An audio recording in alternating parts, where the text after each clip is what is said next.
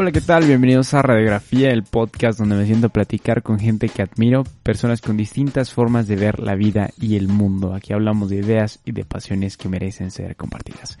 ¿Cómo están? Hoy es martes 17 de noviembre por única ocasión y el día de hoy les traigo la entrevista, charla, plática que tuve con Mario Sparrow, estudiante de comunicación en el TEC de Monterrey y escritor de Ceris, la ciudad blanca. Entonces eh, ya saben más o menos de qué va la cuestión.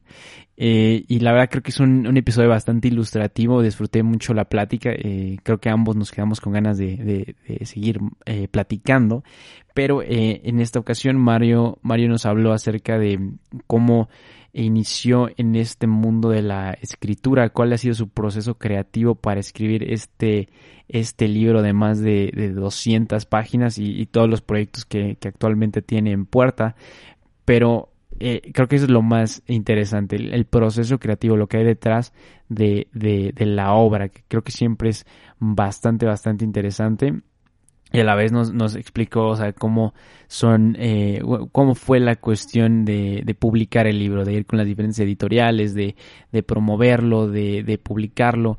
Entonces, eh, creo que es un episodio bastante interesante para todas las personas que, que les guste este eh, arte de escribir la literatura y, y para los que no, para, para que se adentren un poco más y, y les quede sembrada esta espinita de, de quizá escribir un libro, porque si bien no, no les puede gustar el género de fantasía, que es el que, fantasía, aventura, que es el que emplea eh, Mario, eh, definitivamente la escritura es enorme, es un mundo eh, gigantesco en el que se pueden expresar todas las personas de distintas maneras con, con, historias al derecho y al revés, ¿no?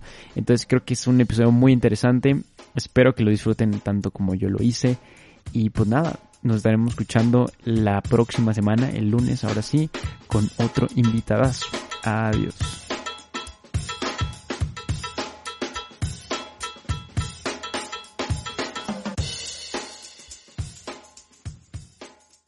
Hola, ¿qué tal? Bienvenidos a Radiografía y el día de hoy me acompaña Mario Esparro, escritor y estudiante de Ciencias de la Comunicación en el TEC de Monterrey.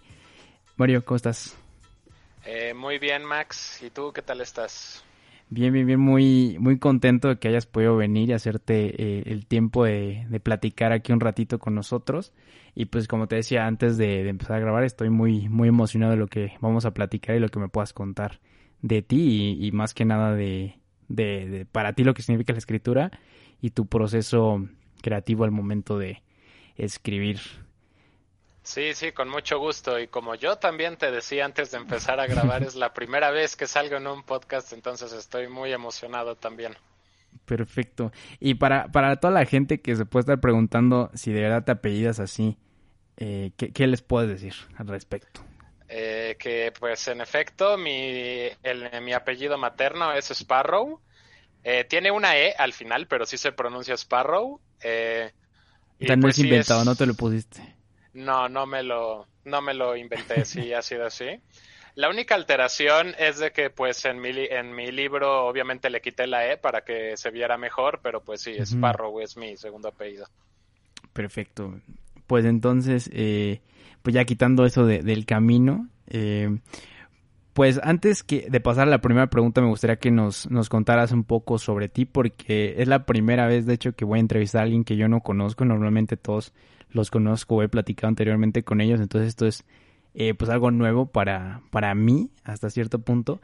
Y pues también darle las gracias a, a Chevis, que, que, fue el que me ayudó a, contactarte y me pasó tu información para que estuvieras aquí. Entonces, este, pues si quieres, cuéntanos rápidamente sobre ti, lo que me estabas diciendo de que te acabas de cambiar de carrera hace un par de años y que y, y, por qué estás estudiando comunicación. Eh, pues con todo gusto. La verdad me considero como una persona sumamente normal. Sí me pasó con un par de escritores antes de que pues Chance los veía con un halo misterioso de, de superioridad casi casi y mm, se me hace que eso es lo más equivocado que pueda haber. Me considero una persona sumamente normal que simplemente tuvo en el día adecuado y en el momento adecuado una idea y en ese momento pensé, oh, esto tiene mucho potencial. Y pues me dediqué durante el siguiente año a investigar sobre cómo, cómo se hace una historia, qué hace una buena historia, qué cosas evitar.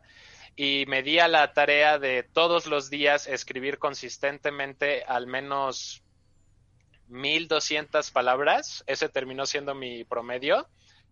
Eh, por un año y pues era simplemente me llegaba algo de inspiración detenía cualquier cosa que estuviera haciendo y me iba a mi lugar para escribir y así fueron pasando los días hasta que de pronto me di cuenta, oye, esta cosa ya tiene más de 500 páginas, puede ser una historia, ¿no? Y a partir de ahí la empecé a estructurar para, para pues entregarla a un formato más profesional y pues ver de, ok, este es un proyecto en el que he trabajado por algo de tiempo ya, vamos a ver si lo puedo hacer algo más serio, algo más profesional.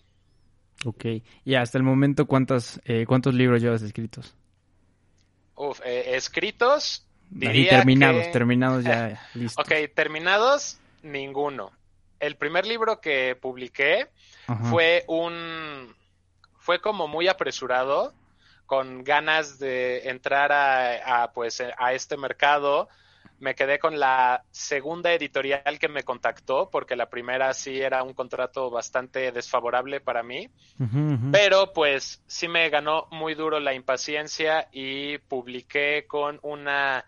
Em, es que estoy buscando cómo decirlo en español porque el término de un escritor se llama Vanity Press, que pues básicamente es te acomodan las letras en la página, te diseñan una portada y tú pagas la impresión te envían a ti las, las copias en físico y tú las vendes entre tus amigos, entre tus tías, entre tus abuelitos y a ver si recuperas tu inversión, ¿no?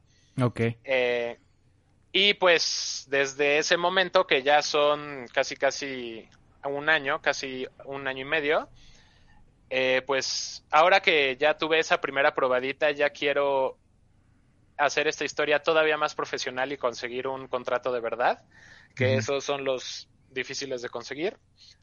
Pero pues sí, creo que es una muy buena experiencia para todas estas personas que chance tienen una idea en la cabeza y les falta un, un como empuje para comenzar a hacerlo. Va, perfecto. Ya, seguramente te, te voy a preguntar mucho más adelante de, todo eso. Nada más quería que nos dieras un poco de contexto. Entonces, este libro que publicaste se llama Sheris, la ciudad blanca, que es un libro de fantasía. Entonces, brevemente... Este, bueno, fantasía aventura, creo, ¿no? Podría ser. Entonces, brevemente, em, pues, eh, háblanos de qué, de qué va y ya para, para pasar a la siguiente pregunta. Muy bien. Eh, primero se pronuncia Seris. Eh, ah, Seris. sí, es con una X al principio, entonces por eso es un poquito difícil para las personas. Pero es básicamente, la historia surgió en mi semana de inducción a la carrera. Dijeron, tienen dos minutos para escribir una historia y pasarla a decir enfrente de todos. Y se me ocurrió una amalgama de clichés de muchas series que me gustan, los junté todos, lo vi y dije, oye, esto tiene potencial y ahí la empecé a trabajar. Entonces, la historia toma lugar en una tierra fantástica que se llama Aidria, en la que siete razas inteligentes luchan por un material muy preciado llamado ceridio, igual con X, pero pues ceridio, eh, que es un metal con las capacidades de aumentar, almacenar y potenciar energía mágica. ¿No? Es mientras más heridio tengas, más poderosos son tus hechizos, más poderoso eres tú, ¿no? Y pues fue una guerra que duró por una cantidad todavía no determinada de tiempo, pueden ser cientos, pueden ser miles de años, ¿no? Pero en algún momento los dragones consiguieron tanto ceridio que se volvieron los los seres supremos de Aidria. A mí siempre me han fascinado los dragones desde que era un niño, entonces estaba escribiendo una historia con los dragones y antes de que me diera cuenta eran demasiado poderosos, ¿no? Y tuvieron que ocupar el rol de malvados, ¿no?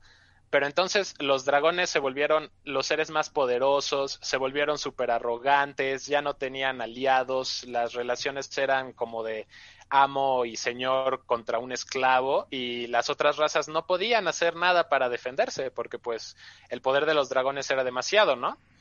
Las alianzas se rompieron, eh, los elfos decidieron aliarse con los dragones de decir, no, pues mejor me quedo con ellos porque si no me, me aplastan cual vil insecto Y los humanos decidieron pues aliarse con otra raza muy poderosa que eran las gárgolas, que eran pues como los rivales principales de los dragones. Ok.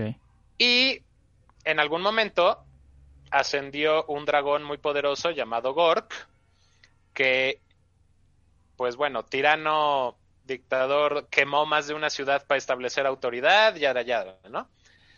Y un día eh, este dragón muy poderoso murió al hacer un experimento.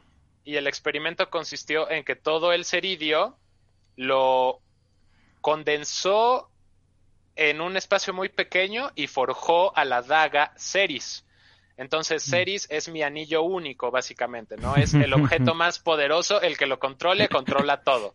Ok. Porque una daga es, era mucho más fácil de utilizar que una bóveda con ingentes cantidades de ceridio, pero justamente por eso era mucho más fácil de robar. Entonces, el rey de los humanos decidió hacer una expedición para robar la daga, ¿no? Y envió a una compañía de cazadores. Cazadores es el título que yo le doy a los humanos que tienen habilidades mágicas. Es como uno de cada diez humanos tiene una habilidad mágica y todas son diferentes. Eh, pues para que igual pueda hacer personajes interesantes, ¿no? Cada quien tiene un poder especial de, algo. Entonces, esta compañía de cazadores partió a la ciudad de los dragones a robarse a Ceris. Y la primera parte de la misión fue un éxito. Lograron llevarse la daga de la ciudad, pero en el camino de regreso, el ladrón que estaba cargando la daga desapareció en un bosque y pues Ceris se perdió. Los dragones perdieron mucho de su poder y se enojaron durísimo con los humanos, ¿no? Ese es el prólogo, eso es lo que se me ocurrió en los dos minutos ahí, obviamente muchísimo menos detallado. Claro. Eh, y pues la historia trata de 100 años después de que esto pasó, eh, hay un rumor, hay una profecía de que una niña va a descubrir la habilidad mágica y en mi libro se llama Harma, porque H de humano, entonces es un, el, cada humano tiene un Harma distinto y se supone que va a haber una niña con, el Harma de poder detectar el ceridio, saber dónde está a una larga distancia y pues encontrar más ceridio, ¿no? Entonces luego, luego pensó, oh, esta niña nos puede llevar a la daga perdida. Y esta niña tiene un hermano que se llama Aiden, que es mi protagonista, que vive en un pueblito porque es un cliché de la fantasía que el protagonista sea un niño perdido en una granja. No estaba muy seguro de usar esto, pero es muy efectivo para introducir al lector a la historia, porque como el niño perdido de la granja no sabe nada, como el lector necesita que le expliquen cómo funcionan las cosas, todo eso. Entonces, pues es la forma de poder dar muchísima exposición de las reglas, el mundo, la historia, todo eso de una manera más creíble, ¿no? El primer libro se trata del el viaje de Aiden y su hermana a la capital para entrenar y pues prepararse para, para partir en algún momento al, bosque oscuro, que es el lugar donde se perdió la daga. Y pues la trilogía se trata de ese viaje. Este primer libro es la introducción, el... Eh, todo el entrenamiento que necesita pasar Aiden y Ana para ir al lugar, al lugar más peligroso de toda Idria, básicamente. Ok. Entonces, pues ya, una vez dicho esto, eh, ¿de, cuántas partes consta esta, pues, eh, saga? Eh, hasta el momento tengo planeado una trilogía. Este primer, esta primera entrega tiene un promedio de 350 páginas. El segundo libro, que es El viaje de ida y de regreso del bosque oscuro, es eh, todavía un poco más grande, creo que ya tiene unas 40 mil palabras más y todavía me faltan varias escenas para... Este lo estás escribiendo todavía. Todavía lo estoy escribiendo y del tercero tengo tres párrafos, o sea... Es ah, o sea, ah, o sea, ya tienes el tercero y todavía no terminas el segundo. Sí, o sea, tengo el tercero en tres páginas, en concepto, en qué es lo que va a ah, pasar, pero escrito no mucho. Va, va, va. Pues va, entonces ya para, para pasar a, la siguiente, bueno, con, esta entrevista, este programa, este, bueno, la primera pregunta que yo les hago a todos los que están aquí es ¿qué libro están leyendo actualmente? Y en tu caso, me parece bastante pertinente preguntártelo. Entonces, ¿qué libro estás leyendo? Eh, pues estoy leyendo bastantes, porque pues sí, eh, una de las cosas que primero aprendes para ser escritor es que tienes que leer, para saber no solamente qué historias funcionan y cuáles no, sino cómo funcionan y por qué Las funcionan. estructuras también. Exacto. Estoy leyendo de nuevo la trilogía del Señor de los Anillos, porque pues es muy parecido a mi trilogía, creo que puedo sacar muchas cosas de ahí. Estoy ahorita en igual volviendo a empezar Harry Potter. Estoy intenté leer It de Stephen King, pero como que me quedé muy trabado, no le he avanzado en bastante tiempo. Y el libro que estoy leyendo, entre comillas, porque es un audiolibro, ahorita con más interés, es una trilogía de R.F. Kwang que se llama Las Guerras del Opio o de Poppy War, que es una historia de fantasía basada en la guerra que hubo en China. Es una saga que la verdad me ha intrigado y gustado bastante porque esta autora, R.F. Kwang, tiene la misión de quitarle todo el empoderamiento y el romanticismo que se tiene en la fantasía de la guerra. Y llegó con su espada mágica y asesinó a 100 personas de un solo golpe. Es, esas 100 personas tenían familias que están sufriendo mucho por estas situaciones. Y el personaje principal de esa, de esa trilogía es una, es una soldado que sí tiene habilidades especiales, pero está ahí en, enfrente, en las líneas frontales, recibiendo todo el daño, viendo a gente morir enfrente de ella, viendo resultados de torturas en gente de su nación. Eh, y eh, se me hace que está muy bien logrado. Hasta este punto, un capítulo donde describen qué hacen a una ciudad una vez que la destruyen, es de las cosas más perturbadoras que he leído hasta ahora y el hecho de que haya estado basado en una historia real que fue la invasión de Japón a China, eh, pues la verdad sí fue súper impactante para mí y creo que es un trabajo muy importante en la fantasía moderna. Ok. Y este, y ahorita se me ocurrió una pregunta ahora que me, que mencionabas esto, pero antes eh, te quería preguntar, eh, porque hay muchas personas, no sé si te ha, tocado escuchar, que dicen que no puedes leer más de un libro a la vez. Este, yo, yo, este, de hecho, en esta cuarentena empecé, eh, o sea, leía 30 minutos un libro, 30 minutos otro, 30 minutos, otro. Pero así llegó un momento que alguien me dijo, oye, este, pues mejor, este, lee uno a la vez y, ya después para, para que lo absorba realmente como tiene que ser. Yo, yo difiero, eh, pero me, me, interesa saber qué piensas tú por, por lo que me comentas.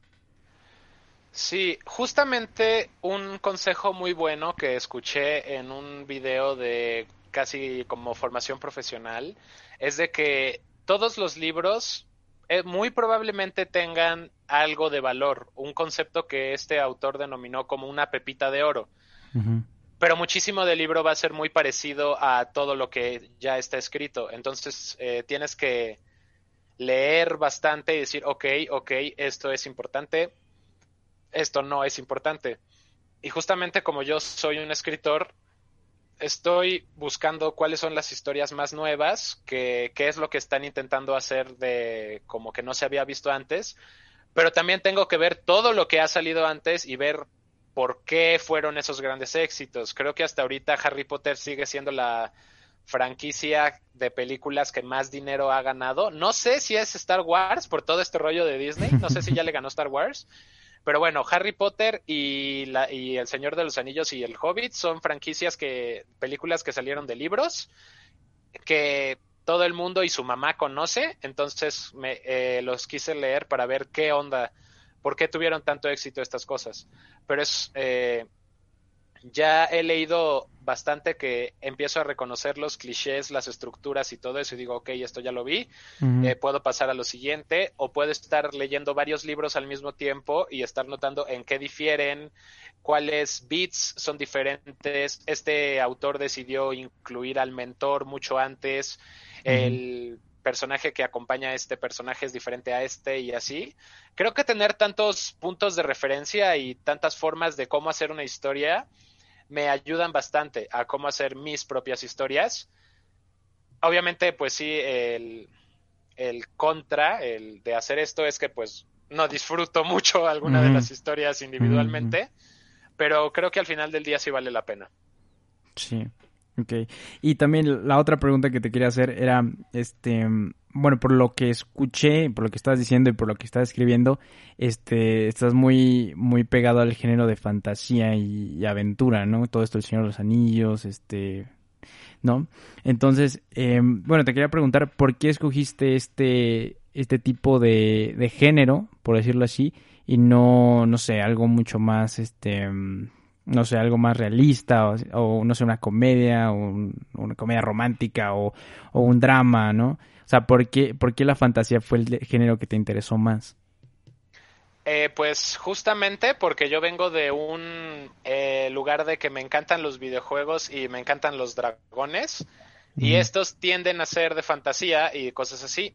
Y una cosa que a mí me gusta mucho de la fantasía es que puedes meter cualquier tipo de género o trama en ellos. Puedes tener una historia de amor, puedes tener un drama detectivesco, puedes tener un thriller, puedes tener horror y aparte puedes tener dragones. Entonces es como de, ok, me vendiste con la idea, tiene sentido para mí, fantasía es. De hecho, este series, la primera parte que se llama La Ciudad Blanca, y si no, la Ciudad Blanca no se llama Ceris, Ceris es la daga, pero la mayoría del libro ocurre en la Ciudad Blanca, por eso se llama la Ciudad Blanca. Ah, eh, tiene una subtrama de amor y tiene varios elementos cómicos. Y bueno, no, no voy a decir que es un thriller, pero bueno, esa, esa subtrama de fantasía, de amor, se me hace muy importante porque pues sí la quería escribir y tengo dragones. Entonces es como de, por eso me gusta tanto la fantasía. Puedes mezclar varios tipos de historias con dragones. Ok, perfecto. Básicamente. y eh, bueno, entonces ahora la, la siguiente pregunta que, te, que me gustaría hacerte es, este, mm, dicho, dicho lo anterior, entonces, ¿cuáles son tus libros favoritos? Eh, pues mi libro favorito yo sí creo que es eh, de Poppy War, que está saliendo ahorita, y de hecho hoy salió la última parte de la trilogía, me la voy a tener que descargar después. Pero voy a decir que los libros que más me ayudaron a, me inspiraron a escribir mi propia historia fueron los de El ciclo de Eragon por Christopher Paolini. Recuerdo que estaba en la primaria allá del 2005 en la feria del libro de mi escuela que por suerte sí es un evento organizado y serio, con muchísimos libros de Scholastic, pero también con varios libros serios. Mi mamá vio un libro grande y gordo con un dragón gigante en la portada, dijo, esto se ve interesante, me lo enseñó, yo dije, sí, por favor, cómpramelo, y lo empecé a leer. Esta saga de Eragon la estuve siguiendo pues durante todo el tiempo que salió, hasta que pues ya se terminó.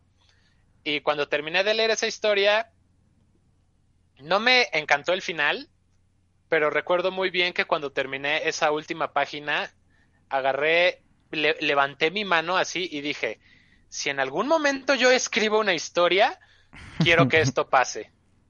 Y pues no escribí nada por muchísimos años hasta que estuve en la universidad, pero pues yo creo que esos fueron los libros en los que más me basé para eh, comenzar a escribir. Entonces sí diría, favorito Poppy War, pero el que más influyó en mí, eh, los de Eragon.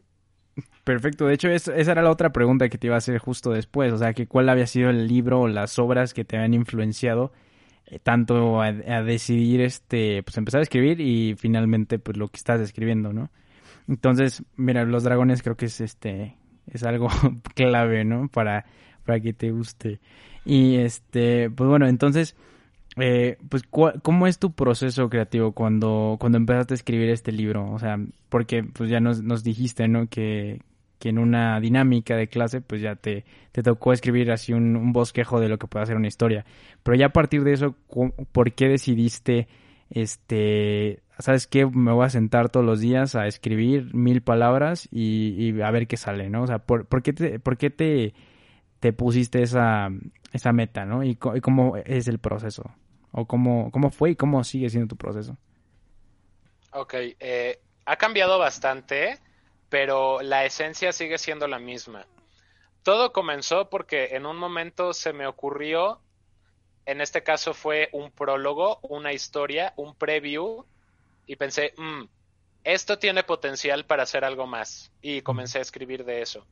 Entonces es lo que yo me gusta llamar como un momento de inspiración, estás viendo tu serie favorita, introducen a un nuevo villano y te encanta tanto que dices, oh, quiero hacer algo así. Entonces, a partir de ahí lo que hacía es, comenzaba a, porque obviamente, mm, perdón, porque obviamente al inicio no podía sentarme a escribir por, por dos horas y sacar todas las palabras, ¿no? Las primeras semanas sí fueron sentarme, escribía cualquier cosa que se me ocurriera y lo dejaba así. Para cuando llevaba como cuatro capítulos, me parece, fue cuando ya pensé, ok, ok, esto sí está teniendo sentido, vamos a pensarlo un poco más. Agarré libretas, pizarrones, notas, presentaciones, cualquier forma de donde pudiera plasmar una idea. hoja en blanco, ajá. Hoja en blanco, exacto. de, de, que tenía, ok, tengo el nombre de un personaje aquí. Este personaje se parece a este otro personaje, la característica más importante que tiene es este, se me hace que su rol en su historia puede ser aquel y en algún momento llegaba a un punto que el, que el entusiasmo por hacer, pasar todo esto del pizarrón a la hoja era tanto que me paraba de mi casa y me iba a escribir. Y así ha sido. Desde entonces. Entonces es, tengo un momento de inspiración, planeo cómo lo voy a escribir y simplemente voy a escribirlo. Intento estar dos horas enfrente de, del teclado ahí haciendo lo, que se me ocurra y ahí lo dejo y ya lo, tengo mucho después. Y pues luego ya tuve una... Tuve tantas páginas que ya si no se me ocurría nada que escribir en un día, o me ponía a traducirlas al inglés, o me ponía a editarlo, o me ponía a hacer otra cosa. Eh, entonces, pues sí, yo creo que es trabajar un poquito antes de sentarte a escribir, tener una idea general de qué es lo que quieres hacer. Y una vez que tienes eso, llegar lo más rápido que puedas a la computadora y empezar a darle. O sea, ¿tú te esperabas a que te llegara la inspiración para ponerte a escribir o hubo eh, veces de que realmente te encontrabas así enfrentándote a la, a la hoja en blanco con, con el teclado y, y, empezabas a escribir? Sí, no, de hecho eso me pasa muchísimo más seguido ahorita. Sí, me imagino, ¿no? Porque... tengo Sí, porque sobre todo no tengo ya tanto tiempo libre por la universidad y por otros proyectos con los que estoy. Eh, pero pues sí, es en esos momentos me iba ahí porque usualmente ya tenía algo que quería escribir, pero si no se me ocurría nada, de nuevo lo escribía en inglés, me ponía a editar lo que había hecho o me ponía a escribir otra historia más pequeña o cosas así.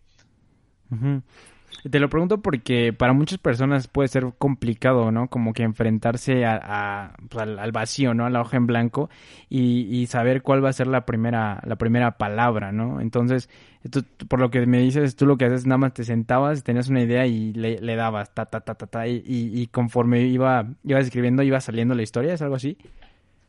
Eh, sí, porque yo creo que algo muy bonito que hace la escritura en la gente es que siempre quieres escribir lo mejor que puedas. No es como de que cuando terminas de escribir algo y no, y no estás completamente satisfecho con eso, es, ok, lo voy a dejar así, ya no me importa. Es, te gustaría hacerlo bien, de verdad.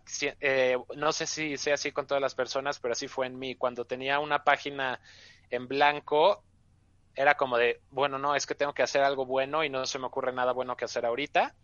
Sí puede ser un problema muy grande, pero eventualmente acepté de que, ok, nadie me conoce, nadie me está mirando, eh, esto es algo que yo quiero hacer, no tengo por qué juzgarme tan duro. Apagaba mi mente crítica, mi mente editora y sacaba lo que fuera. Ya después, cuando tenía una mentalidad distinta de ya más, más, más seria, es como, ah, ok, no, esto, este párrafo está horrible, no tiene nada de sentido, aquí escribí habían sin H, eh, un error que tenía bastante común es que escribía aún con acento y no es así. Eh, entonces, pero sí es en ese momento en que te sientas a escribir, que no te importe nada más, nomás eh, empieza a pegarle al teclado y lo que salga como no lo estás pensando y eres tú, va a salir bien. Luego lo puedes mejorar y pulir profesionalmente, pero yo creo que usualmente va a salir bien. ¿Y cómo, cómo llegaste a ese punto de lograr apagar esa mente editora o mente crítica que menciona? Eh, yo creo que fue cuando ya tenía bastante y ya quería, cuando ya podía diferenciar muy bien el momento de escribir algo nuevo o darme cuenta que necesitaba trabajar en algo más. Cuando ya tenía 300 páginas y todo eso, es como de, ok, pues yo creo que esto ya puede pasar de, de un proyecto mío que nadie conoce a una historia que alguien más podría conocer, ¿no? Es una historia que yo quiero que la gente conozca porque pues e, es, es, algo mío, ¿no? Es algo que yo siento y sentí muy bonito al hacerlo, entonces pues me gustaría tener ese sentimiento en otras personas. eh, pero pues sí, en algún momento fue de, ok, eh, si quiero que esto sea aceptado por alguien más, lo voy a tener que hacer bien, que sea bonito no solo para mí, sino para otras personas. Mm. Aparte, no sé, a mí me, se me hace muy interesante o lo que a mí me gusta de cuando me pongo a escribir es que tú puedes empezar con una vaga idea o dos, dos tres renglones, dos, tres palabras que, que quieres poner. Y entonces cuando logras como entrar en ese ritmo o en ese como trance, este, de que las cosas empiezan a fluir, ya no, no, no te importa si tiene sentido o si usaste la contracción correcta o la palabra correcta, ¿no? Que simplemente estás escribiendo porque lo quieres sacar y, fin, y al final te das cuenta que terminaste con algo totalmente no diferente a lo que quieras hacer, pero con algo que no ni siquiera tenías pensado. Y, me llamó la atención porque ahorita lo dijiste con, con, lo de los dragones, ¿no? Que tú empezaste este pues con el concepto del dragón y fue cambiando a ser pues, como un personaje este pues el villano, ¿no? Que, que, que tenía, tenía mucho poder así. Entonces no sé no sé qué piensas al respecto o si te pasa. Sí, no, eh, completamente. Sí, escribí, yo creo que de esas 300 páginas que tenía al inicio, a día de hoy tengo solamente 100 que son iguales. Y es bastante, creo que solamente es el inicio, lo que de verdad no he cambiado profundamente. Em, si quieres te doy una, un como preview, es el, el prólogo es una reunión con todos los hombres más poderosos diciendo, ok, esto es lo que tenemos que hacer, tenemos que asegurarnos que esta niña llegue a, a salvo a la capital vamos a enviar a alguien a buscarla, ¿no? Antes de que alguien más la encuentre. El segundo capítulo es un día a día de Aiden en un pueblo de gente que cultiva papas. En el segundo libro llega la persona que los envía a la capital. En el tercero es el incidente donde ya no se pueden quedar ahí. Y los siguientes cinco capítulos es, el camino, ¿no? Hacia la capital. Pero pues de ese primer libro era solamente eso y ahora en la versión de ahora ya metí varias escenas extras que hacen más profundos a otros personajes que le ponen más preguntas al lector de si de verdad están a salvo, de si la persona que los está acompañando es un aliado o un enemigo y todo eso. Y nada de eso estaba en la en la primera edición del libro. Te digo que fue un proceso muy muy apresurado de publicarlo así eh, pues sí, justamente terminé de, escribir y fue como de, ok, aquí ya terminó el primer libro, fui corriendo al Indautor a sacar mis derechos de autor para pues ya poder dárselo a quien yo quisiera sin miedo a, que me plagiaran, porque sí, eh, era, estaba demasiado nervioso en ese aspecto de que nomás le decía a un amigo muy, muy cercano y a mis papás y a mi hermana de qué era todo y cómo iba, y creo que solamente mi hermana y mi mamá leyeron de verdad lo que estaba escribiendo y ya me dieron una opinión. Pero pues sí fue como de, ok, ya tengo esto y ahora vamos a pasar al proceso de publicación, ¿no? O sea, mientras tú lo estás escribiendo, nunca se lo mostraste a nadie. No, solamente a mi hermana y a mi mamá y a un amigo le decía como las ideas de la historia, pero se las platicaba, no las, no se las enseñaba. Y creo que sí es algo muy, muy, muy raro que tenía, así no creo que sea necesario tanto tanto, tanta precaución, pero pues sí, supongo que un poquito de precaución tampoco hace daño.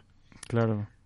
Y este, bueno, ya para dejar tantito esa, esta parte del, proceso, em, ¿qué crees que sea lo más importante cuando, cuando te sientas a escribir? O, tú tenías algún, alguna manía que te gustaba hacer, no sé, este, empezar, eh, no sé, escuchar una canción o o no sé, ¿cuál era como tu, tu, tu proceso para empezar a escribir? Sí, no, justamente es muy importante. Cuando estaba apenas iniciando, pues obviamente me puse a ver videos de cómo comenzar a escribir, me mm, leí un par de libros y todo eso. Y al final me encontré que muchas personas en común te, bueno, muchas personas tenían un punto en común para iniciar a escribir, que era em, tener un ritual para comenzar. de que justamente hacer algo muchas veces se vuelve un hábito y eventualmente lo dejas de pensar y te da tiempo de pensar en otras cosas, ¿no? Entonces mi ritual era, estaba en mi casa haciendo cualquier tontería, se me ocurría algo que podía escribir, pero lo anotaba en el celular, lo anotaba en una libretita ahí sin problemas y llegaba el momento, cuando llegaba el momento en que toda esa inspiración ya se había acumulado y era como de, ok, es el momento, me metía a bañar escuchando una única canción y me iba a yo escribía en un eh, escribía en un Starbucks que está como a 10 minutos de ¿A mi poco? casa. O sea, ¿no escribías en tu casa? No. ¿Por qué? No, tengo aquí la computadora con todos los videojuegos, tengo todos mis libros, tengo mis gatos, tengo mis papás, Ajá. muchísimas distracciones. Eh. Sí, me y ese camino en mi coche de 10 minutos de ir hacia allá, de digo, de mi casa hacia el Starbucks, hacia allá, era el momento en que de verdad mi mente se disparaba, mi subconsciente trabajaba mil veces más rápido y me ponía a hilar todos los todos los puntos. Ahí ya era más de una canción, eran como siete. Eh, y ya cuando me ponía a escribir, eran, es una lista de reproducción de como 150 bandas sonoras, música de fondo, música de videojuegos, de ya mil cosas, ¿no? Pero justamente ese proceso de meterme a bañar, escuchar, hacerme la idea, conseguir mis audífonos, mis llaves, mi vasito especial, todo eso, me ayudaba a le indicaba a mi, a mi cuerpo, a mi cerebro, ok, esto está pasando, vamos a empezar de nuevo, ¿en dónde nos quedamos? ¿Qué pensaste en la noche en tu subconsciente que te puede brotar ahora? Recuerdo que en el momento en que se me ocurrió una conexión entre dos personajes, bueno, la conexión entre uno de los antagonistas principales y el protagonista, el momento en que se me ocurrió esa conexión fue justamente en el camino de la de mi casa hacia el Starbucks. Me acuerdo que grité como loco ahí en el coche, obviamente con las ventanas cerradas, ¿verdad? De ¡Ah! ¡Qué impresionante! Quiero llegar a escribir esto, ¿no? Y sí, ese, ese proceso de hacer los mismos pasos en el mismo orden me ayudó bastante a, a mentalizarme de qué es lo que iba a pasar durante las siguientes dos horas. Y muchísimas veces, yo diría que el 90% de las veces regresaba muy satisfecho a mi casa. Wow. Yo, yo pensaría que lo habías hecho en tu casa, pero sí tienes mucha razón. O sea, hay muchas distracciones en, en el entorno de cada persona, ¿no? Sí, demasiadas. Sí, sí, sí. Mm, Entonces, este, bueno, ya me, me parece eh, impresionante la parte de, de que dijiste, pues voy a escribir un libro y, y ya sacaste muchísimas páginas, pero supongo que te tomó mucho tiempo, o sea, tener que sentar a escribir varios días. Entonces, ¿crees que sea algo importante eh, que, que se vuelva una cuestión de, de disciplina, no tanto, ay, tengo, hoy sí tengo ganas, mañana no tengo ganas, o sea, ¿crees que importa como todos los días sentarte y enfrentarte a hacer lo mismo? Mm, sí y no, porque justamente es hacer un hábito para que eventualmente lo puedas hacer sin ningún tipo de problema. Algunos días escribía 300 palabras, otros escribía 4500, llegué a escribir en algún momento. Mi promedio fueron 1200, ¿no? Pero obviamente comencé con muchos problemas, me costaba mucho trabajo y todo eso, pero pues mientras más consistentemente lo hacía, más fácil era. Hasta el punto de que creo que soy ahorita la persona que más rápido escribe en mi salón. En algún momento prendí mi cámara y me metí a una página que se llama Ten Fast Fingers, que es escribe todas las palabras que puedas así súper rápido. Y llegué a escribir 110 palabras por minuto. Entonces, eh, eventualmente hace, eh, avanzas mucho más rápido, más inconscientemente.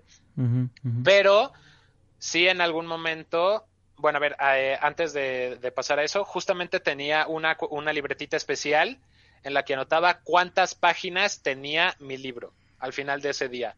Y pues restaba ese número del número que tenía antes para saber cuántas palabras había escrito ese día, ¿no? Y yo sí creo que tener un, un conteo, un, un modo de observar qué tanto estaba avanzando, me ayudó a mantenerme motivado. Pero es una espada de doble filo, porque justamente puedes pensar, no escribí nada hoy, ya estoy perdiendo el ritmo, es mucho, es mucha presión, tengo que escribir 1500 palabras hoy y no se me ocurre nada.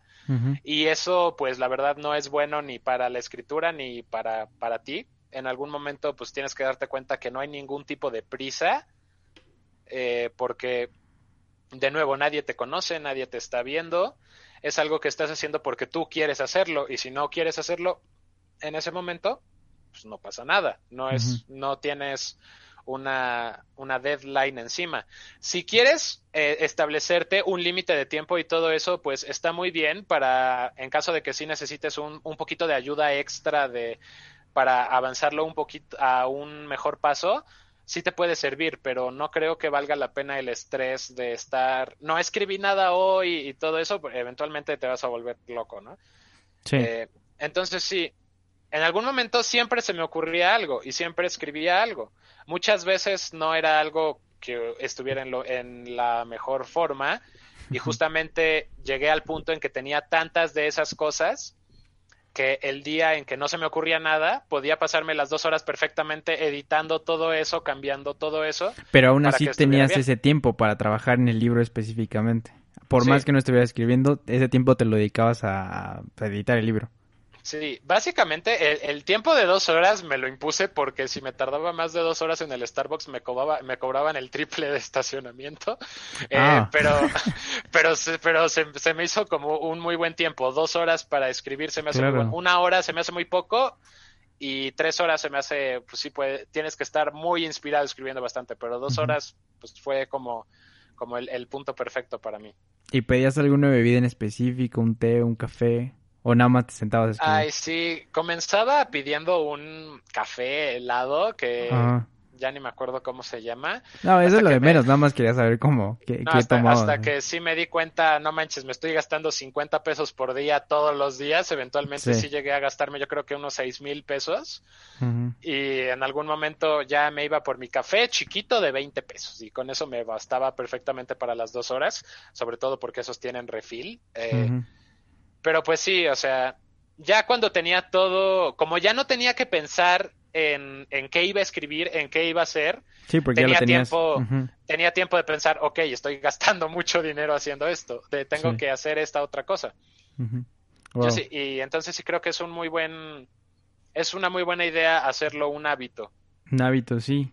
Completamente de acuerdo, porque, te, o sea, como dices, te mantiene motivado a que no, no lo dejes, ¿no? Y que no se quede ahí guardado, encajonado con, con 10 páginas nada más, ¿no? Que pues, te puedo decir que es mi caso en muchas veces, muchas ocasiones, ¿no? Este... recuerdo que justamente miré en algún momento una foto que había tomado cuando solo tenía 10.000 palabras. Y ¿Que lo tomaste al, al Word o qué? Eh, sí, ahí literal, con el, con el celular, captura de pantalla al cuadrito de abajo de Word que dice tienes diez mil palabras. Ahí subía en Instagram a mis siete amigos, miren, ya estoy, está tomando forma esto. Lo comparo con lo que tengo hoy en día, que pues son obviamente como 500 y tanto páginas definitivas, pero miles más de planeación y de otros proyectos. Entonces es como de wow he llegado bastante lejos y sí me ayuda a mantenerme motivado para continuar todavía. ¿Qué fue lo que más disfrutaste de escribir este primer libro?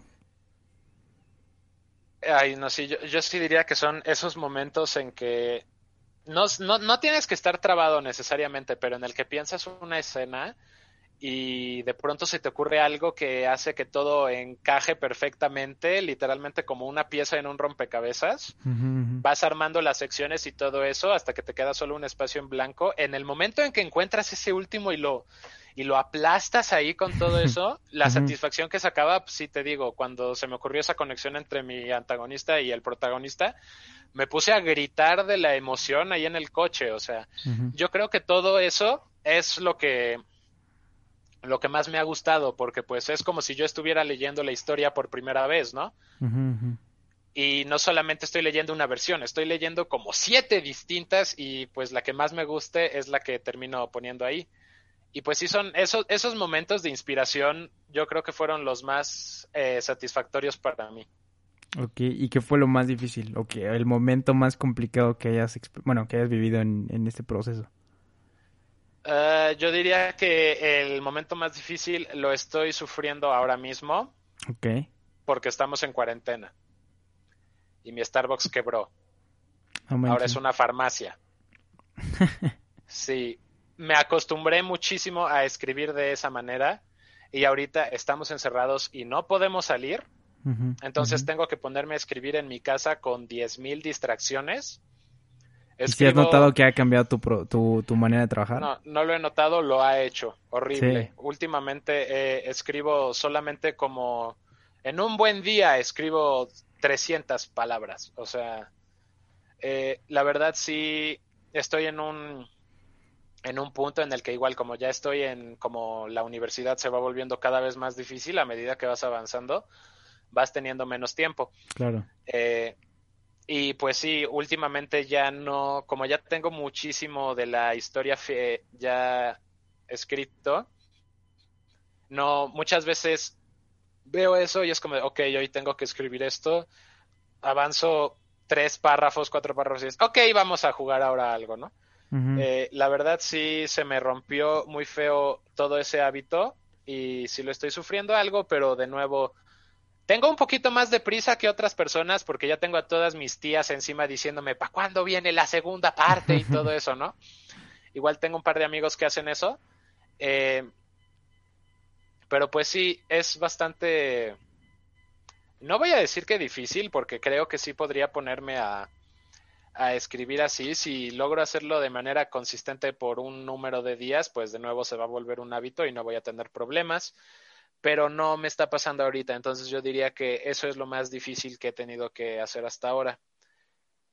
Y, ah, sí, perdón, y lo segundo más cercano que he tenido que hacer ahora es que ahora sí lo quiero publicar, pero de verdad, porque este es un sentimiento que yo tengo muy, muy personal, que mucha, mucha gente a mi alrededor me dice de que no le hagas caso, no es tan importante, es un gran logro completar un libro, y la verdad sí lo es, pero yo siento que pude publicarlo porque en ese momento tenía dinero para publicarlo. Y ni siquiera yo, mi papá me prestó los 13 mil pesos que me costó la, el contrato con esta editorial para, para pagar todo, tener mis 100 copias y yo venderlas después. Sí recuperé toda esa inversión de la primera edición, pero pues sí se me ocurre de que cualquier persona que tenga esa cantidad de dinero pues podría llegar al punto en el que yo llegué hasta ese cierto punto. Y este último año pues ya estoy intentando entrar, pero ahora sí con todo, de modo serio, con una editorial de verdad que pues no es simplemente tú danos todo, nosotros lo, lo publicamos así, ¿no? Sí, eso, que, eso quiero llegar más adelante, entonces me, interesa mucho. Ah, está bien, está bien. Pero, pero antes de, de esa parte, eh, ¿cómo sabías o cómo supiste, sabes que ya, está, ya, ya está terminado, ya no le puedo agregar ninguna palabra, ninguna coma, ningún acento, ahí quedó, ya está terminado, lo voy a publicar. O sea, ¿cómo llegaste a ese punto? Eh, Creo que a ese punto nunca se llega. Es igual, creo que es algo que se conoce como el síndrome del escritor, que es, no importa cuántas veces escribas algo, siempre se va a poder escribir mejor. Y llega un punto en que estás trabajando en lo mismo y en lo mismo y en lo mismo y en lo mismo y nunca avanzas justo por eso. ¿No te llegaste a hartar de la historia o algo así? Decir, ay, no, sí, o sea, el primer libro hasta ahora lo he editado y lo he releído como 15 veces ya hay algunas partes, llegué a un punto en que sí lo aborrecí completamente porque tenía que enviarlo a un concurso en dos meses y tenía dos meses pues para checar toda la ortografía, toda la redacción, eh, todos esos como errores ya más pequeños que un lector común no distingue, pero una persona que esté en el negocio que lea 100, 100 propuestas por día sí va a reconocer. Eh, sí llegué a odiar completamente ese libro en un momento, pero pues al fin y al cabo es, es mi bebé, es mi hijito, ¿no? Entonces hay que prepararlo lo mejor posible para que salga a echar desmadre al mundo, ¿no? Y hasta el día de hoy la versión definitiva todavía no la tengo terminada. Quiero cambiar cuatro escenas de este libro y de nuevo ya lo tengo todo estructurado, es nomás cuestión de sentarme a escribirlo, ¿no? Pero sí, ya una vez que termine estas cinco escenas, porque estoy cambiando el último tercio del libro porque tiene una... Tiene como 50 páginas que tienen muy poca progresión y creo que las podría hacer mucho mejor. Entonces estoy cambiando el último tercio del libro, pero una vez que termine eso ya va a ser, no te quiero volver a ver, tengo que avanzar en, en cualquier otra cosa. Así de, ¿cuándo sabes que terminaste de escribir un libro? Creo que nunca, va a llegar ese momento pero igual tienes que aceptar, supongo que pues, los papás cuando tu hijo se va a la universidad es ya, ya se fue, ya no hay nada que puedas hacer, ponte a trabajar en el siguiente, ¿no? Claro. Bueno, no, ojalá no, pero eh, se me hace que los papás fue mal ejemplo, pero pues... No, a mí me, me, gustó la metáfora, me gustó la metáfora. Este, bueno, entonces ahora sí, ya, ya tienes el libro, lo tienes listo. ¿Cómo es llegar con un editorial o cómo los contactaste? ¿Cómo fue esa, esa, esa parte de, de publicar el libro ahora sí? Ah, fue algo que llamé el 4 de propuestas, que era el día 4 de todos los meses. Me sentaba a Google, editoriales, buscar contactos, mandarles una propuesta y esperar que me contactaran de vuelta, ¿no? Obviamente, pues para esto sí investigué en foros de escritura, porque ya chance videos no te ayudan tanto en este tipo y ya tienes que entrar más profundo. Tienes que ver qué es una carta de presentación, cómo hacer una buena sinopsis de tu libro, cómo describirlo, todo eso. Eh, hasta incluso qué poner en el, en el, ¿cómo se llama? En el tema del correo que envías, que tienes que ah, escribir, se llama propuesta editorial. 200 páginas, y un adjunto que tenga de nuevo una, una sinopsis de la historia y de aparte qué crees que hace bien tu historia y por qué podría funcionar en una página con una mini descripción de ti, enviarlo y esperar que alguien te conteste. De nuevo, yo sí creo que envié como unos, no tengo idea, como unos 100, se me hace que son menos de 100, pero sí era sentarme a, a enviar a, quien fuera, ¿no? Obviamente las primeras veces sí fue como de, no, ¿por qué nadie me contesta? ¿Qué? No, sé qué, no sé qué. Pero pues, eventualmente llegué a la realización de, ok, supongo que hay otras mil personas que están haciendo esto por día, están... Sí, o sea, en algún momento ya pasé ahí por el 4 de, de uno de esos meses ahí sin ninguna sonrisa y como de, ok, estas seis editoriales se ven bien enviar, ¿no? ¿Y, y, y cómo te contactaron después o cuándo fue que, tuviste esta propuesta que dices que era medio desventajota, desventajota para ti y muy ventajosa para ella. Eso justamente fue porque un amigo en el TEC me dijo que tenía a una amiga que también publicó su libro con una editorial. Fui a esa editorial, me pasaron, bueno, le pregunté a esta chava que pues me pasara el contacto, me pasaron ese contacto, me invitaron a sus oficinas fui ahí a, me parece que estaba por la Condesa. no, obviamente no voy a decir cuál editorial es, pero pues fue como de, obviamente, estás ahí, entras a la librería, eh, es en ese punto, como no has hecho nada, tienes ahí la mente de, uh, no, mi libro podría estar ahí, todo eso ya lo hice, ¿no? me entrevistó el director de la empresa, no sé qué, de, ay, te vi, eh, se nota que tienes la vena artística, ¿no? De que, Así te, te gusta esto, sí. Y pues obviamente yo estaba ahí todo, qué bonito, ¿no? Y obviamente pues les mandé una propuesta de mi libro y me dijeron una semana después que les gustó y que ya tenían un contrato para mí, ¿no? Literal ese día, obviamente toda mi familia sí, me aceptaron. volado.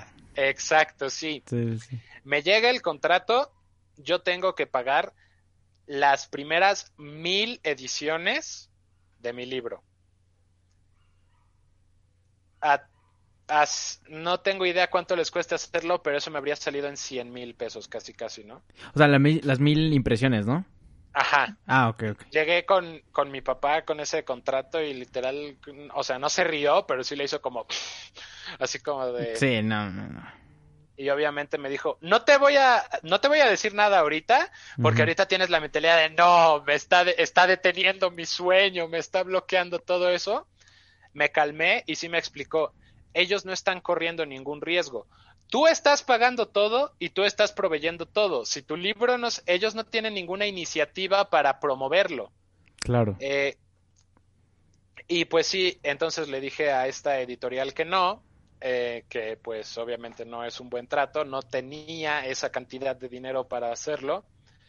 Y obviamente ese día me sentí horrible subiendo un video a todos como los mis amigos cercanos que siguieron este proyecto de cerca diciendo, perdón por haberlos hypeado de que ya tenía un contrato, pero estuvo muy mal, ¿no? Sí. Y ese primer golpe de realidad sí fue como muy duro. De que en efecto este es un proceso muchísimo más largo y ya estoy llegando a una nueva parte en que no es simplemente dedicación, necesitas tener eso, pero también necesitas muchísima paciencia, porque hasta el día de hoy no he encontrado una editorial que sea favorable.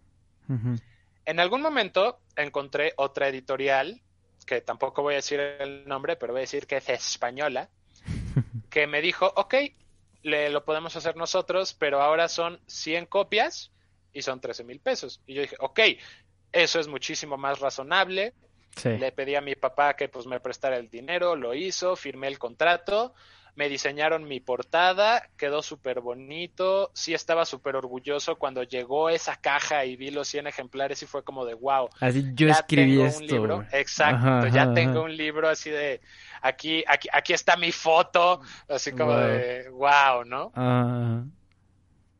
Obviamente esa primera edición sí corrió de pues a mis amigos cercanos, a mis tías, a mis familiares, a todas esas personas y sí recuperé los, los 13 mil pesos. Eh, no voy a decir sin problemas porque pues eventualmente te quedas sin familia y tienes que convencer a tus amigos que, que nomás te sonríen porque necesitan 50 pesos para la torta de ese día. Eh, pero sí logré venderlos todos, ¿no? Eh, y recupero el dinero suficiente para una segunda edición.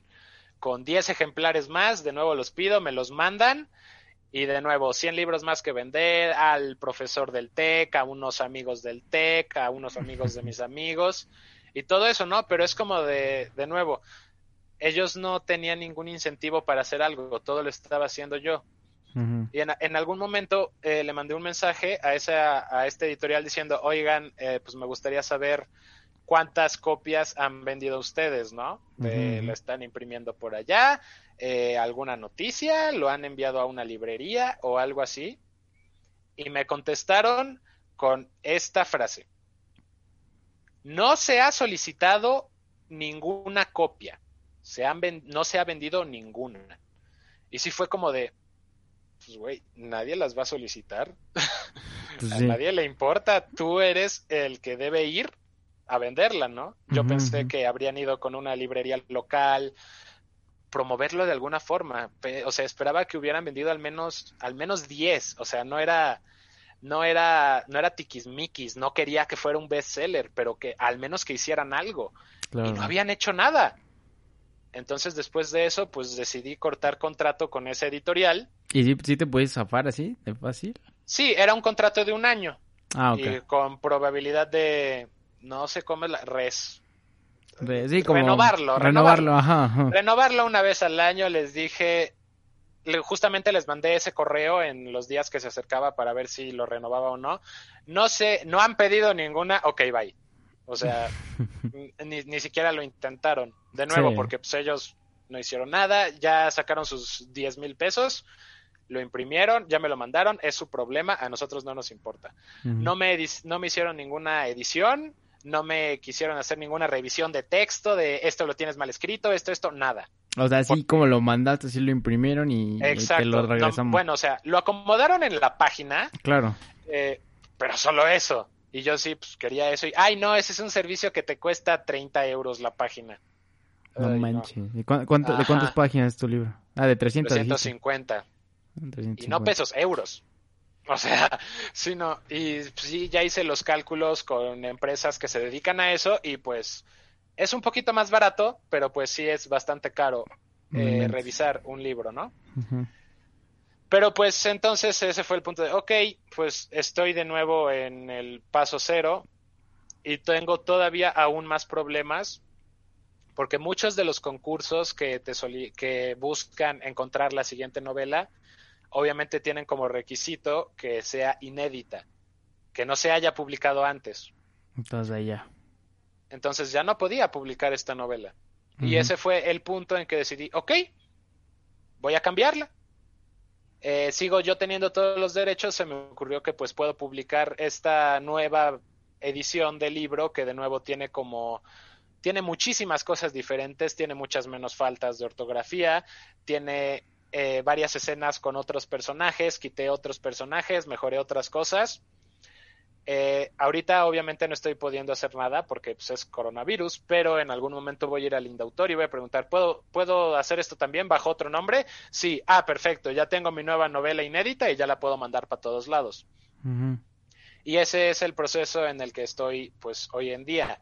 Estoy cambiando el último tercio de mi libro, me faltan unas 50 páginas para que quede bien hecho y pues de nuevo comenzar desde el paso cero. Ahora conociendo que existen estas editoriales, entre comillas, porque literal son imprentas, y casi, o bueno, sí, buenas imprentas. Me hicieron una muy bonita portada, que se lee muy bien el libro, está muy bonito, pero pues de nuevo, no es lo que yo estoy buscando. Yo sí me gustaría igual sacar un poquito de dinero de esto y claro. Pues, exacto. Entonces, eh, la metí a un concurso de Gandhi que se llama el Premio Mauricio Achar, que se, se, publicaban los resultados en marzo. No, no, no. Eh, el último día para enviarla era en marzo y los resultados se publicaban en, en, en abril, me parece, ¿no? Pero sorpresa fue COVID. Se ya el último... No, no, no, no este concurso era de necesitabas ir presencialmente a las oficinas de esta empresa, no Gandhi, sino pues de la compañía de arriba. Tenías que ir ahí y dejar tu libro impreso con tu carta diciendo es inédito, yara yara, yo soy la persona, este, esta es mi dirección, estos son mis datos entregabas eso físicamente y a finales de junio te decían, pues anunciaban el ganador y todo aquel que no hubiera ganado destruyen los libros, destruyen todo y ya se olvida para siempre, ¿no? Pero llegó el Don Covidio y resulta que, ay, ahora el último día para enviarlo puede ser hasta el 29 de julio. El resultado va a ser hasta el 2 de diciembre de este año y se pueden enviar los libros electrónicamente. Entonces pasé de estar luchando contra unos, supongo, contra unos 500 libros a un, uno entre 200 mil y cacho. Porque ya no estás limitado por la poca, por la fecha del último día que ya estaba muy cerca y el hecho de que tenías que ir físicamente ahí. Ahora cualquier persona de la República podía enviarlo. O sea, no tengo idea cuánta gente reciba estos, pero supongo que es obviamente muchísima más gente. Y una cláusula de este, de este concurso es de que pues obviamente no puedes enviar tu novela a ningún otro concurso que esté pendiente de resolución o buscar alguna editorial. Entonces, pues sí, todo este año no he podido hacer nada con mi libro, en lo que espero al 2 de diciembre, que de hecho ya está bien cerca. Sí, ya, mucho menos. ¿eh? eh pero pues bueno, entonces durante todo este año estuve pensando, ok, voy a hacerlo de nuevo, voy a mejorarlo muchísimo más y, pues esperar de nuevo el año que viene. Ya cuando termine de escribir esta, eh, bueno, cuando termine de escribir por fin, por decimonovena vez este libro, ya hacerlo de lado y pasar al primer libro de esta saga que te dije al inicio de todo esto que tenía como seis libros, que igual estoy muy entusiasmado por escribir ese y chance meter dos libros a estos concursos para mejorar tantito más las probabilidades, ¿no?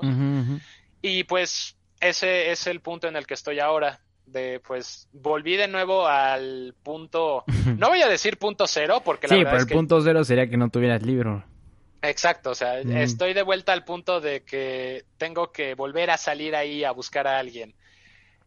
Y eso es de esta primera parte en que empecé a buscar un editorial, desde que empecé a escribir a eso me tardé como ocho meses en escribir todo eso y de, y de ese día a que me llegaron las copias impresas de mi primera edición pasaron dos años casi casi. O sea, es muchísima paciencia, pero pues sí, en, en algún momento puede llegar algo. O bueno, en algún momento creo que puede llegar algo. Seguramente, seguramente sí. Y pues aunque tú no lo creas, ya, ya fue la hora. se pasó rapidísimo, siempre se pasa rapidísimo. Pero entonces ya nada ah, más para, para cerrar, este, me gustaría eh, preguntarte ya en, en, un aspecto un poco más romántico de, de la escritura, ¿qué, ¿qué, ves tú en la escritura diferente a las otras artes o por, por qué te gusta o qué es lo que más te encanta de escribir y, y, y plasmar tus ideas, tus historias en papel? Mm, pues obviamente creo que es mucho más fácil escribir una historia que hacer un show de televisión o una serie o un videojuego. Eso es mil veces más complicado. eh, para escribir, literalmente solo necesitas una pluma y una hoja. Eh, obviamente, si lo haces un poquito más lejos, ya una computadora no te hace nada de daño y te alivia bastante, te alivia bastantes calambres de la mano. Pero en realidad solo necesitas una hoja y una pluma. Es muy fácil eh, comenzar a escribir. Y pues, mientras más tiempo va pasando, pues más esfuerzo le quieres dedicar, comienzas a pensar, ok, ahora quiero un programa que sea para escribir de verdad, ahora quiero pensar mejor, voy a necesitar un voy a necesitar un seudónimo, eh, todo eso, ¿no? Pero pues sí, creo que es muchísimo más fácil escribir que cualquier otro medio.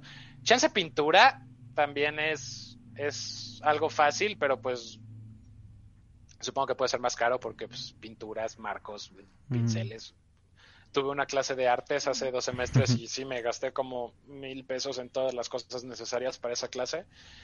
Eh, pero pues sí, yo creo que pues cuánto tiempo llevamos escribiendo ya cuando desde antes de Gutenberg él, él lo facilitó, pero pues escribir desde mucho antes. mucho antes. Sí, no, creo que los libros es la nuestro principal lugar para conseguir conocimiento bueno, hasta que llegó el Internet, pero pues de nuevo eso ya es escribir también, entonces eh, creo que sí la escritura es, lo, es una de las cosas que más nos ha ayudado a avanzar como civilización. Y si está, pues sí, supongo que es muy bonito igual tener ideas en tu cabeza y después de un tiempo verlas plasmadas en una hoja y pensar de nuevo, wow, yo escribí esto. Hace seis meses tenía diez mil palabras, hoy en día tengo trescientas treinta y tantos mil. Y hoy ya tengo como 800 mil de todo eso y todas las otras cosas aparte. Claro. Sí me gusta muchísimo ese proceso de ver cómo de algo tan simple se volvió algo tan complejo que sí me ha costado trabajo, pero creo que sí ha merecido mucho la pena y sí lo quiero seguir haciendo por el momento. Perfecto. Este, bueno, para terminar, pues ¿qué, ¿qué le dirías a alguien que quiere empezar a escribir? nadie te está viendo, hazlo. eh, sí, va, sí vas a necesitar, es difícil, es azarioso, eh, sí te va a llevar un esfuerzo, pero cuando lo termines, o ni siquiera cuando lo termines, cuando ya lo estés haciendo de una manera consistente, o tal vez incluso desde antes, eh, te vas a sentir muy bien. Es muy satisfactorio escribir. Perfecto. Y bueno, ¿algo más que te gustaría agregar o que te gustaría decir ya para eh, terminar? Casi pues bueno, creo que lo iba a hacer al inicio, pero ya no hubo momento de darle las gracias a Sebastián Espinosa, alias el Chevis, que me, que pues te dijo a ti de mí y me dijo a mí de ti y de que gracias a eso, gracias a eso pues pude venir aquí a tu podcast a hablar de esto, que pues sí creo que es una muy buena oportunidad para pues de nuevo exponer un poquito más de este bonito mundo de la escritura a otras personas.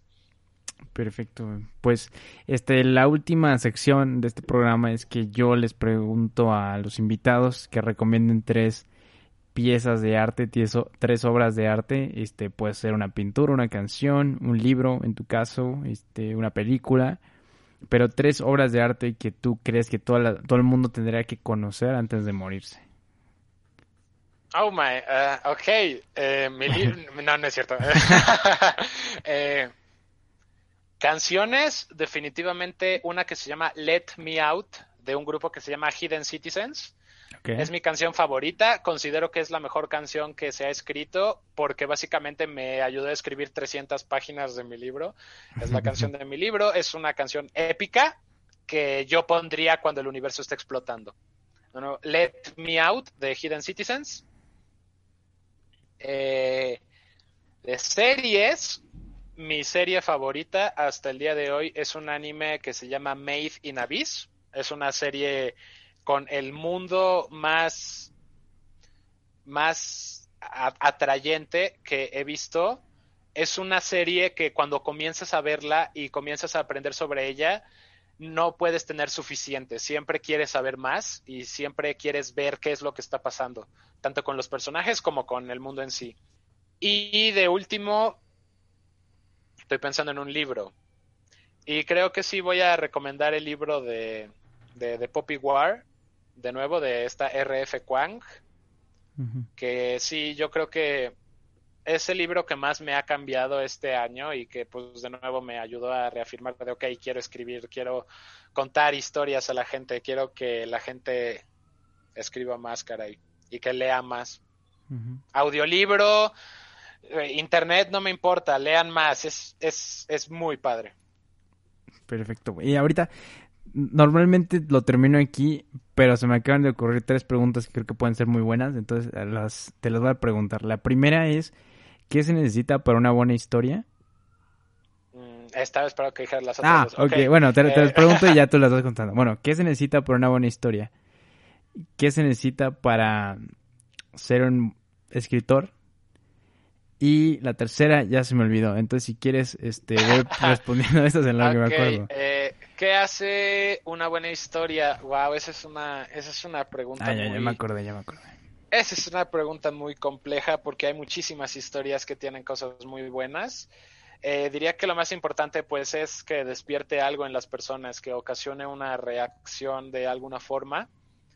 Eh, puede ser puede ser ganas de más, puede ser amor, puede ser odio, si quieres, en un caso muy extremo puede ser eh, repulsión absoluta, pero que despierte algo en las personas, porque pues últimamente igual eso es lo que es arte, es algo con el propósito de despertar una respuesta en otras personas. Y pues creo que una buena historia, ya me voy a ir mucho más como a términos que tienen escritores y profesores en este tipo de clases. Eh, un, buen, un buen conflicto, un buen problema. A la gente le gusta el conflicto porque somos unos dejen. Eh, a la gente le gusta ver cómo alguien resuelve algo. En los casos más extremos, pues se pueden identificar con esas personas y ver cómo eh, solucionan sus problemas. y pues sí, un buen conflicto y una no voy a decir que una resolución satisfactoria, porque muchos buenos conflictos a veces no terminan bien, pero pues sí, es una algo que te despierte una reacción, básicamente. Es la primera. Y la segunda es que necesito un buen escritor, pues escribir. Escribir O sea, eres escritor porque estás escribiendo. Esa es la definición más suelta que he encontrado y, y, es la verdad. Si en algún momento piensas, no, no soy escritor porque no he publicado, no he hecho nada, cállate, estás escribiendo, eres un escritor. Que no seas un bestseller es algo muy diferente, pero pues bueno, ¿qué necesita un escritor? Escribir. Mientras más consistentemente mejor porque pues más vas a escribir. Pero al fin y al cabo es sentarse a escribir por el tiempo que quieras, de la forma que quieras, pero hacerlo. Y ya. Va. Y la tercera pregunta es, ¿por qué tú escribes? Ah, pues yo escribo porque de nuevo esta vuelvo a ese día en que pensé en dos minutos todo el prólogo de mi historia, miré la hoja de papel con mis amigos, asentí y dije, mm, esto tiene potencial. Comencé a trabajarla y me, me provocó pues como una reacción muy bonita mi historia. Es un sentimiento muy bonito y pues me gustaría que otras personas también lo tengan porque pues al fin y al cabo es, el sentimiento? bonito. Ah, no sabría decirlo, es voy a decir que sí satisfacción por, por mis personajes, por, por todo el esfuerzo que me ha eh, costado rindiendo frutos y todo eso. Sí, había dicho que pues me iba a dar por bien servido cuando cuando, o sea, yo me imagino a en algún momento encontrarme a este Christopher Paulini, el autor de Eragon, y decirle, ah, oye, eh, muchas gracias por tus libros, me puse a escribir mi propia serie. Me gustaría que en algún momento alguien me dijera eso. O sea, que alguien llegara y te dijera por ti. Obviamente, pues. Escribí un libro. Sí, por, ti hice esto, ¿no? Yo, o sea, yo creo que ya con eso me doy por bien servido. Tengo a un conocido como cercano que igual está intentando pues publicar su libro y pues se me acerca muy seguido con consejos y todo eso. Eh, ya no se me ocurre qué más decirle, pero ya igual tenía, tenía su historia como comenzada y me estaba buscando más bien pues para ayudarlo con todo el proceso este de cómo publicarlo y todo eso. Y la verdad pues ahí no creo que yo sea de mucha ayuda porque pues no lo he publicado de la manera que me gustaría todavía. Eh, pero pues sí, no, si en algún momento llega alguien y me dice, oye, pues por, tu libro hice yo mi propia trilogía, ya sería como de, oh, qué bonito, muchas gracias. Perfecto, pues ya eso es, eso es todo.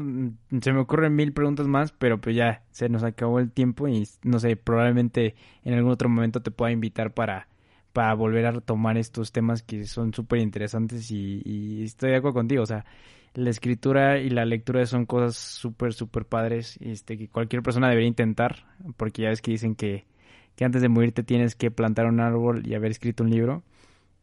Entonces, este, pues yo, yo invitaría a esa parte, porque aquí siempre invitamos a, la reflexión, la discusión. Y, y, pues ya, sería todo. Em, pues muchísimas gracias por venir, muchas gracias por el tiempo, este, por platicar aquí una horita y un poquito más. Y pues nada, este, pues ya nos estaremos viendo, escuchando los que, los que están aquí este, la próxima semana con otro invitadazo. Y como siempre les deseo buen amor, buena vida, buen trabajo. Adiós.